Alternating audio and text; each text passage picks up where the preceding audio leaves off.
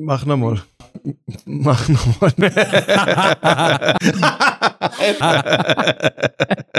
Zwei Minuten, wir sind parat. Haut da wieder einen raus. Du. Oh Mann, oh Mann. Bist du parat? Ja. Alles parat? Okay. Alles. Love is love. Love is love.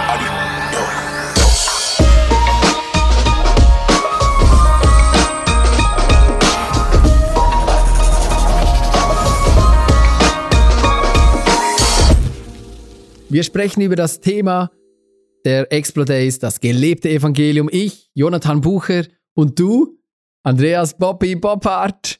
Tada! So gut. Und ich freue mich, heute sprechen wir über, was ist denn der Kern, das wirklich Gute am Evangelium. Sehr gut. Ja, Bobby, ich kenne dich ja und ich weiß, kalter Kakao. Damit macht man Punkte bei dir. Ich habe dir was mitgebracht. Eine Tasse kalter Mm. Kakao. Einstiegsfrage für dich. Wann hat dir jemand in letzter Zeit wirklich Gutes getan? Ja, täglich, täglich wird, wird mir Gutes genannt. Meine, meine Hühner zum Beispiel haben ja in der ersten Folge darüber gehabt, dass meine Hühner täglich, die legen Eier. Was machst du eigentlich mit denen einen alles? Also ich meine, acht Hühner, acht Wir- Eier pro Tag, oder? Ich könnte mal wieder dieses Eier auf den Kopfklopfspiel machen, das wir mal gespielt haben. Oh, we don't das, go eine, there. das eine rot, das andere nicht. Ja, ganz. ja, das war sauwitzig. sauwitzig. Also, äh, nee, also meine, meine Hühner, die, die legen Eier, die esse ich natürlich, die ähm, werden aber auch weitergegeben. Und ähm, ich, äh, ja, Gutes tun ist zum, zum Beispiel meine, meine Tochter hat kürzlich was ganz Gutes getan. Die, die war irgendwo, da hat jemand so, so rote Lindor-Schokoladen verteilt. Also ich liebe die. Die müssen auch im Kühlschrank sein. Das ist immer so eine, so eine Religionsfrage. Sind die jetzt im Kühlschrank oder nicht? Die müssen im Kühlschrank sein, sonst Okay, ist es nicht okay. wirklich wahr. Also das ist so ein, ein Unglaube, das ist eine irre Religion, gell? Also die warme Lindor-Kugel, ja, das ja, ist, das ist Irrglaube. das ist Wie warme Schokolade, warme Okay. Kakao, das geht gar nicht. Okay. Also, und die, Gut, die haben gelernt. diese verteilt, genau, an die Kinder. Und ich sehe, also als Papa sehnsüchtig halte ich mich zurück, zurück. Äh, Ich würde gerne sagen, ich hätte auch gerne eine. Und da höre ich eine meiner Töchter, ich habe vier Töchter, eine meiner Töchter, die hält die eine Hand hin, kriegt eine Schokolade und dann hält sie die andere Hand hin. Ich denke, oh, schlecht erzogen, wo ist der Vater, ja? Und dann höre ich sie sagen, mein Papa hat die auch so gern, darf ich noch eine für ihn haben? Äh, Mein, mein Papa, mein Wow. Vaterherz geschmolzen Wow. natürlich, da hat sie ihm was Gutes getan. ja, wirklich, definitiv. Schön. Ich kann mich auch erinnern, wir hatten, wir haben vor äh, einer kurzen Zeit haben wir so eine 24-Stunden-Challenge gemacht, stimmt. 24 Stunden lang Gutes tun. Das wäre in Und- Bern, oder? Genau, in Bern war das. Schweiz. Und wir haben dann wi- wilde Dinge getan. Wir haben Tramchauffeure beschenkt, also Tramführer. Ähm, wir haben denen einfach Komplimente verteilt. Wir haben Unterschriften gesammelt von Fahrgästen, um, um ihnen Danke zu sagen, haben ihnen einen Energy Drink und Schokolade geschenkt. Wieder kalte, kaltgestellte Schokolade war es natürlich. Also äh, äh, habe keine Angst dort. Also richtig Und, gelaufen. und dann trotzdem, so an diesen Tag, also in dieser Zeit, habe ich mir oft die Frage gestellt, was ist Gutes wirklich? Und dann habe ich mir trotzdem so diese Frage gestellt, ist Gutes tun, ist das bereits Evangelium? Wenn nein, was ist es dann? Wenn ja, warum? Oder wo beginnt, wo beginnt Evangelium? Wann ist Gutes tun einfach, ist das per se schon Evangelium? Oder müsste da nicht noch ein bisschen mehr Inhalt als nur einfach Lindor-Schokolade sein?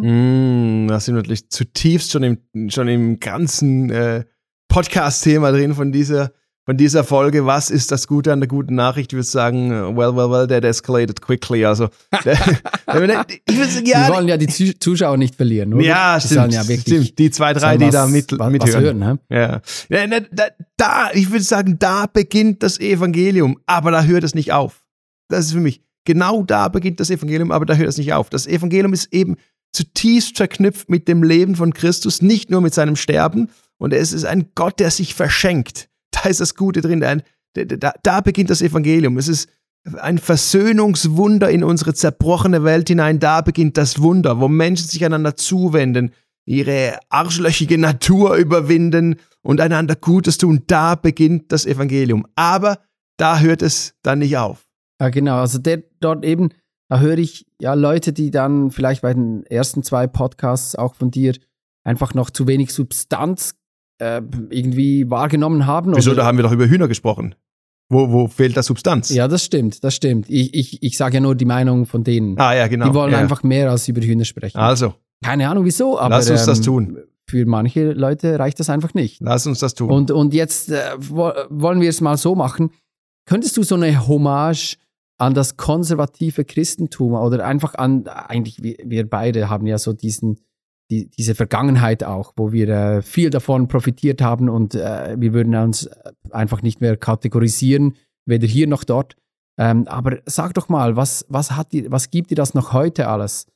Ähm, und wo, damit einfach auch niemand, der jetzt hier zuhört, einfach Panik schiebt und findet, ähm, der bringt einfach zu wenig Substanz und will einfach nur immer in die Weite und, und äh, über Hühner sprechen und so. Ja, sehr gerne. Danke für diesen Steilpass. Und äh, für mich ist eben das Konservative nicht einfach irgendwie meine Vergangenheit. Das äh, würde ich eben nicht so bezeichnen. Ich habe definitiv Konservatives, ich sage den Bewahrendes in mir drin, in ganz vielen Bereichen. Und das liebe ich, das feiere ich, weil ich es als wichtig ansehe, dass wir konservativ bewahrend sind. Und ich habe aber auch liberal Weitendes in mir drin. Und das feiere ich. Und das ist eben diese Spannung, die es so schön macht, diese scheinbare Widersprüchlichkeit, diese Würze des Lebens, diese Würze des Glaubens. Und ich würde da wirklich ein Hoch auf konservatives Christentum, das so viel Gutes, so viel Wichtiges, so viel Wahres bis hierhin getragen hat. Deshalb sage ich ja auch immer, das müssen wir gar nicht verlieren. Wir müssen nicht irgendwie diese Dinge abschneiden. Wir müssen, das ist immer, wenn wir vielleicht durch Verletzung da jetzt ähm, durch diese Prozesse gegangen sind, da gibt es Leute, die sich von dem lösen müssen. Das habe ich überhaupt nicht das Gefühl. Ich muss mich überhaupt nicht abschneiden, nicht, nicht, nicht irgendwie lösen, sondern es ist für mich eben nicht etwas verlieren, sondern es ist für mich Dinge dazu entdecken, die ich in den letzten Jahrzehnten vielleicht bereits verloren habe. Und da, da, da glaube ich, geht es durch. Okay, ja. Jetzt Evangelium bedeutet ja per se, bedeutet gute Nachricht. Wir haben über Verkürzungen von dieser guten Nachricht gesprochen. Und äh, dieser Podcast ist ja inhaltlich eng an die Explo Days, das gelebte Evangelium, geknüpft. Genau. Und lass uns da mal über Lisa Sharon Harper sprechen. Mm. Sie kannte ich noch gar nicht. Äh, und in der Zwischenzeit habe ich äh, ihr Buch The Very Good Gospel habe ich mir zu Gemüte geführt. Wie bist du auf sie aufmerksam geworden? Ja, das war so über drei, vier verschiedene Ecken. Ich habe da ein bisschen bei der Micha-Initiative geforscht, die ich spannend finde. Und dann bin ich auf eine Person in Südafrika gestoßen, äh, die äh, über, über, das, über Gerechtigkeit und diesen Approach vom, vom Evangelium gesprochen hat. Und sie hat dann diese Lisa zitiert und dann irgendwo, genau, habe ich mich begonnen, so wie man es halt macht, man wühlt sich durchs Internet. Soll ich kurz sagen, wie ich, äh, was ihr meistgeschautes Video ist? Sehr gerne. Sehr gerne. Das ist ein Rap-Song von KB. Das ist so, ich, äh, ich, bin- ich bin ja heimlicher, also nein, nicht heimlicher, ich höre Hip-Hop eigentlich in meiner Freizeit mehr als Worship. Du musst Und dich nicht entschuldigen, ist okay. Ja, ist okay. genau, danke. Ich danke, danke, dass du mich annimmst, wie ich bin. Und eben da hat sie dann so in einem Song, also zwei Minuten Song, wie man das heute macht, und dann kommt plötzlich so ein Statement von ihr und keine Ahnung was, einfach sie sagt ein paar gute Dinge. 300.000 Mal angeschaut, dieses Video. Also, Crazy. genau. Das macht sie doch sympathisch, oder? Definitiv. Unglaublich. Definitiv. Und KB ist, ist, eine, ist eine Wucht. Na, mi- mich, hat, mich hat ihre Geschichte, ihre Geschichte so geflasht. Sie spricht durch ihre Geschichte. Sie ist in einer Familie aufgewachsen. Ihre Großmutter, Urgroßmutter, das waren, die waren noch versklavt. Das, äh, die, die musste Kinder gebären, 17 Kinder gebären, weil das Geld war, reines Geld. Also ihre Großmutter. ne? Ich glaube, Urgroßmutter oder Großmutter, Ja. genau. Und das, das hat mich so bewegt, dass sie dann da gesagt hat, wenn ich zu meiner Großmutter komme und, und sage, das Evangelium ist, du bist Sünderin, Jesus vergibt dir, das hat keine Aufschlagfläche. Das, das, das schlägt nirgendwo auf. Da dockt sie nicht an. Meine Großmutter, die lechzt nach Gerechtigkeit. Meine Familie, die lechzt nach Gerechtigkeit, nach einem Evangelium, das Gerechtigkeit wiederherstellt. Und, und sie kommt dann eben von diesem Shalom, von diesem allumfassenden Shalom, der viel weiter ist, dass es eben, dass nicht Sünde ist, nicht einfach dieses Zielverfehlung in mir drin, ich tue moralisch was Schlechtes. Sün- Sünde ist auch was Äußeres. Also es ist vielmehr eben zwischen mir und Gott. Es rückt so von mir drin, dieses, diese schwarze Seele, die rückt so nach draußen zwischen mich und Gott. Und wenn, wenn Gott versöhnt, dann stellt er diese Beziehungsebene wieder her. Also sie, sie geht dann ganz stark auch ähm, auf diese Jesaja-Stelle ein, diese Prophetie über, über Jesus, Jesaja 61. Äh, die, die möchte ich dir vorlesen. Äh, weil, Danke, ja, gerne. weil wir ganz oft bei Sünde und bei Evangelium immer gerade eben bei dieser bei diesem Christus dem Schuldvergeber sind. Mhm. Und das ist eine Tatsache. Übrigens auch wieder hier, äh, ich selber habe hab Christus so erlebt. Ich habe jemanden gesucht, der mir vergibt. Ich habe jemanden gesucht, der mich aus meinen Schuldgefühlen raushebelt. Und da bin ich auf Christus gestoßen. Ich habe nach Sinn in meinem Leben gesucht und da habe ich bei ihm eine Erfüllung und Sinn gefunden. Das war mein Zugang. Mhm. Aber ich verstehe, dass das nicht der Zugang von allen ist. Eben nicht von dieser Großmutter, von dieser Familie äh, von, von Lisa. Und da heißt es im Jesaja 61 eine, eine Prophetie auf Jesus, die er selber dann nimmt bei seiner Einführung seiner Tempel ersten äh, Predigt. Und da heißt es, der Geist Gottes des Herrn ruht auf mir. Denn der Herr hat mich gesalbt. Er hat mich gesandt, um den Armen frohe Botschaft zu bringen, um die zu heilen, die gebrochenen Herzen sind, um den Gefangenen Freilassung auszurufen und den Gefesselten Befreiung, um ein Gnadenjahr, ein Jubeljahr des Herrn auszurufen, einen Tag der Vergeltung für unseren Gott, um alle Trauernden zu trösten, den Trauernden Zions Schmuck zu geben, anstelle von Asche Freudenöl statt Trauer, ein Gewand des Ruhms statt eines verzagten Geistes. Man wird sie Eichen der Gerechtigkeit nennen, Pflanzungen des Herrn zum herrlichen Glanz. Ich meine, das ist, das ist mein crazy. Das ist die Antrittsrede von Jesus im Tempel. Da spricht er von das Jubeljahr. Das ist die große Dimension. Da, da geht es um alle 50 Jahre, da kriegt man Schuldenerlass, da kriegt man Land zurück, das einem weggenommen wurde, da wurde man aus Sklaverei befreit. Das ist zutiefst Gerechtigkeit. Da geht es jetzt mal nicht um Sündevergebung, da geht es um ein Evangelium und einen Christus, der Gerechtigkeit bringt und der uns sagt, ihr werdet Eichen der Gerechtigkeit sein. Also ich träume davon, dass wir in dieser Welt nicht nur als Botschafter der Sündenvergebung äh, herumlaufen, der Versöhnung und solche Sachen, sondern dass wir als als Bäume gepflanzt in unserer Nachbarschaft, als Eichen der Gerechtigkeit in unseren Nachbarschaften wachsen und äh, für diese Gerechtigkeit aufstehen, wo Menschen sagen, es ist so ungerecht, ich, ich, ich bin so ungerecht behandelt, es ist so eine Ungleichheit in dem drin und wir sehen, das Evangelium ist von Anfang an auch auf diese Gerechtigkeit ausgelegt. Das motiviert mich total. Also du, du würdest sagen, eben das, das Evangelium ist zu oft so eindimensional präsentiert worden, aber es gibt, es gibt eben diese anderen Dimensionen auch. Das habe ich auch bei Lisa gelesen. Ähm, eben das Reich Gottes ist Shalom, und zwar in jedem Lebensbereich. Es, ist, es beginnt bei mir persönlich mit Gott, ähm, dann zwischen den Geschlechtern, in der Familie, äh, mit der Schöpfung zwischen Nationen und dem ganzen hm. Leben. Das äh, beschreibt sie so in, in, äh, in ihrem Buch. Und äh, spannend ist ja auch, wir haben äh, Freunde von uns, haben ähm, vom IGW haben zwölf Thesen zu diesem Heil Gottes, zu der Soteriologie, wie das heißt, das Heilsverständnis. Ja, ein sperriges Wort, ja. Ja, genau, ich habe es hingekriegt. Ja. ja, haben das herausgegeben und wir nehmen das in unserem Hausmagazin, dem Amen, nehmen wir das auf. Um was geht es da genau? Ja, ich, ich mag es eben, dass wir das Heil auch wieder nicht verkürzen auf diese rein personale Geschichte. Ich und mein Jesus. Das ist eine deutliche Verkürzung, wird diese mystischen Gottwesen, das uns erzeugt hat, das uns ins Leben gerufen hat, nicht gerecht.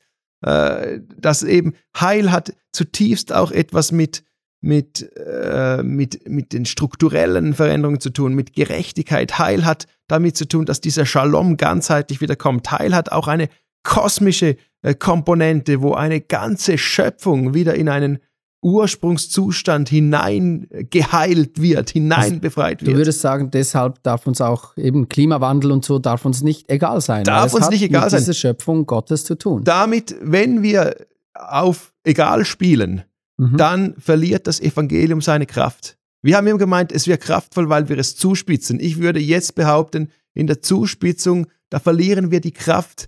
Wir müssen ja nicht Christus und das Kreuz verlieren. Wieder, ich werde nicht müde, es zu wiederholen aber wir werden erst authentisch und glaubwürdig und kraftvoll, wenn wir eben das Evangelium in der ganzen Dimension wieder ausbreiten. Sonst, ich meine, sehr schräg. Jesus hat das gemacht, Jesus hat das gelebt. Und wenn wir zur Nachfolge aufgerufen sind, warum um Himmels Willen tun wir das nicht? Warum leben wir mit Verkürzungen? Und ich, ich mag es eben, dass diese Thesen, die IGW da geschrieben hat, die, die öffnen dieses Heilsverständnis. Äh, wir haben das in, in, im Armenmagazin drin äh, unter dem Titel Sehnsüchte, wo wir sagen, da gibt es eben Aufschlagspunkte, wo, wo das Evangelium in ganz verschiedenen Bereichen wieder in Menschenleben hinein connected. Und äh, Roland Hartmeier, bei dem habe ich selber noch studiert, sensationeller Denker, äh, der hat da ganz viel Gutes eben dazu gesagt, er hat so beleuchtet, wie das wie diese Evangeliumsverständnisse entstanden sind. Evangelikal zum Beispiel hat, hat er gesagt, Heil, Heil ist die persönliche Rettung von den Folgen der Sünde. Das ist so das typische evangelikale Verständnis. Äh, Heil verwirklicht sich durch den Glauben an Christus und sein Erlösungswerk und das ewige Leben ist so das Ziel. Und das ist absolut wahr. Wieder, das ist nicht falsch.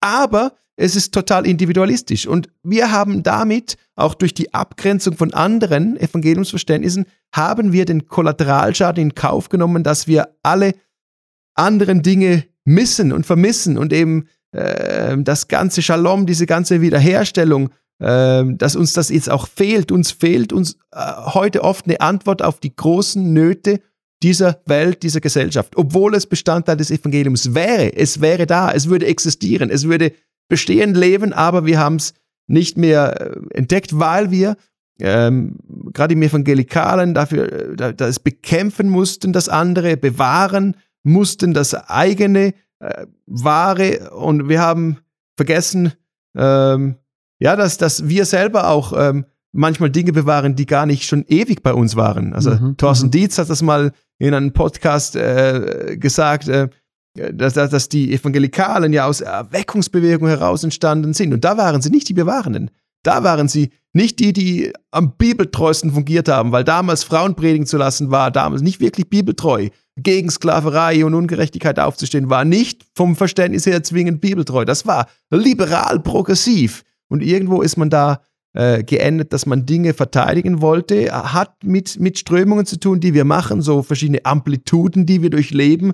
Und da kam zum Beispiel das Social Gospel, äh, das für strukturelle Veränderung der Gesellschaft war. Und ich glaube, eine wichtige Komponente am Evangelium entdeckt hat, aber natürlich einseitig war. Es verwirklicht sich in der liebevollen Hinwendung zum Mitmenschen, schreibt der Roland Hartmeier, und hat die Erlösung von sozialem Übel zum Ziel. Dann die Befreiungstheologie, gutes, gut, gutes, ja? gutes Anliegen, ja, sehr aber gut. Ähm, einseitig. Zu stark in genau. die, Befreiungstheologie, genau dasselbe. Heil ist Freiheit von Unterdrückung es verwirklicht sich im Befreiungskampf gegen gesellschaftliche Zwänge und hat eine gerechte Welt zum Ziel. Schwäche ist auch hier keine persönliche Erlösung notwendig. Und das hat man deshalb bekämpft. Mhm. Dann mhm. gab es ökumenische Heilsverständnisse. So, die waren dann meistens schwammig und so ein bisschen schummrig und ähm, ging es um solidarisches Miteinander, Versöhnung mit Menschen und Gott. Und die Schwäche war deutlich auch die Undeutlichkeit da. Und dann gab es aber in den 70er Jahren. Jetzt äh, mal ein positives Beispiel noch. Also, wie könnte es dann aussehen? Ja, eben, das also, könnte man doch zusammenbringen. Ja? Anstatt, anstatt gegeneinander zu kämpfen und zu sagen, du bist so falsch, weil du einseitig bist, zu sagen, vielleicht bin ich auch falsch in meiner Einseitigkeit. Mhm. Vielleicht ist mhm. ja das die große Gefahr, die Einseitigkeit und nicht das Falsche, dass wir immer meinen, bekämpfen zu müssen. Und da gab es eine Gruppe, die ist, würde ich sagen, großzügig ignoriert worden. Die hat so um die Lausanner Bewegung 1974 ein Statement rausgehauen, das ist die Radical Discipleship Group. Also, ah, jetzt gefällt es mir. Ja, Radical, jetzt sind wir da, wo wir landen wollten, die Radikalen in den 70er Jahren. Okay, kann man da beitreten? Ja, ja, ja, bist du schon dabei. Du hast ja das Shirt, Radicals, deine Unterhosen mit ja, Radical genau, beschrieben. Radical Disciples. Genau. Ich meine, die haben ein Statement gemacht damals, das heißt, das Evangelium ist Gottes gute Nachricht in Jesus Christus. Es ist die gute Nachricht von der Herrschaft, die er ausgerufen und in seinem Leben selbst dargestellt hat. Es ist die Nachricht von Gottes Gebot der Liebe, die Welt durch das Kreuz Christi und durch ihn allein ganzheitlich wiederherzustellen.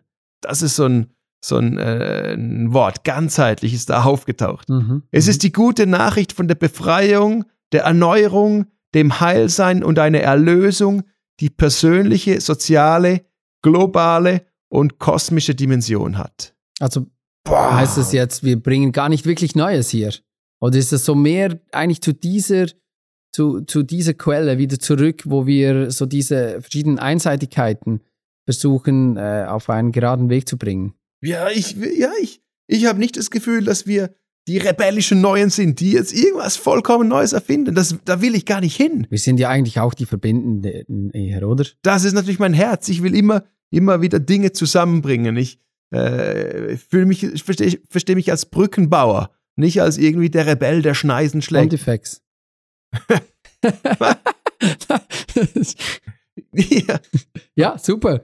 Ich, da, also das ist unser Anliegen, auch mit diesem Podcast, oder? Wir möchten Brücken bauen und, da, und genau. dort, wo es einseitig geworden ist, wo Leute vielleicht nicht einmal mit, miteinander sprechen, oder Leute uns äh, in eine Ecke drängen wollen, würden wir sagen, nein, wir haben doch, äh, dieser Kern ist immer noch da, definitiv. Und Brückenbau, jemand hat mal schön gesagt, also du kannst, du kannst Steine nehmen und Mauern bauen oder du kannst Steine nehmen und Brücken bauen. Und das Ding ist, wenn du halt Brücken baust, wenn du eine Brücke bist, dann wird von beiden Seiten auf dich getreten. Das ist ja manchmal das, so, was für mich schwierig ist auszuhalten, dass eigentlich die, die Menschen, die ich denke, ich, ich bin ja gar nicht gegen euch. Einer unserer Werte bei Campus ist, wir sind für, für Gott, für die Menschen. Also wir sind für jemanden, wir wollen nicht, nicht zerstören. Manchmal muss man dekonstruieren, manchmal muss man Dinge wegnehmen, damit neues Raum kriegt. Aber wir sind ja eigentlich für, wir wollen, wir wollen einen neuen Boden schaffen, wo Menschen sagen, boah, da habe ich wieder Raum zum Atmen, da kann ich draufstehen.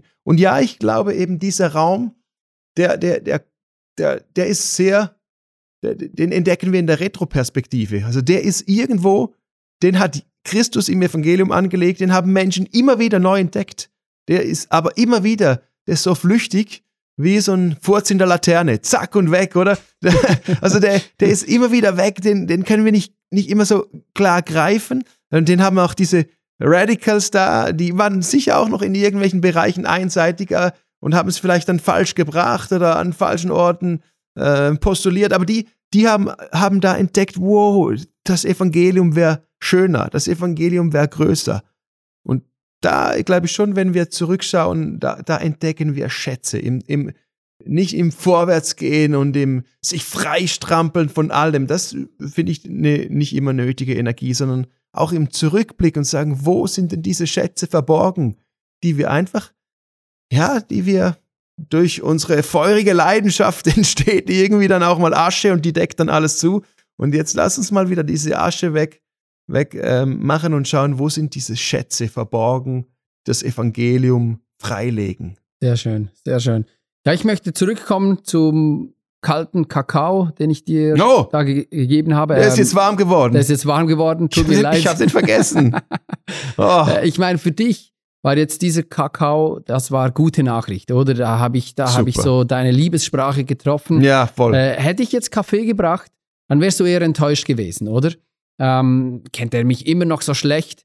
Und äh, ich, ich merke dann eben auch, es hat eben ganz viel mit dem Gegenüber zu tun. Also ich muss meinem Gegenüber zuhören lernen. Da werden wir später noch darüber Hm. sprechen. Haben wir auch schon mal Podcast 1 zuhören? Genau, genau. Ja. Werden wir bei den Sehnsüchten noch mehr darauf eingehen. Ähm, vielleicht sollten wir als Christen bessere Zuhörer und, äh, werden und dafür beim Reden ein bisschen zurückhaltender werden. Und streich jetzt einfach noch das vielleicht.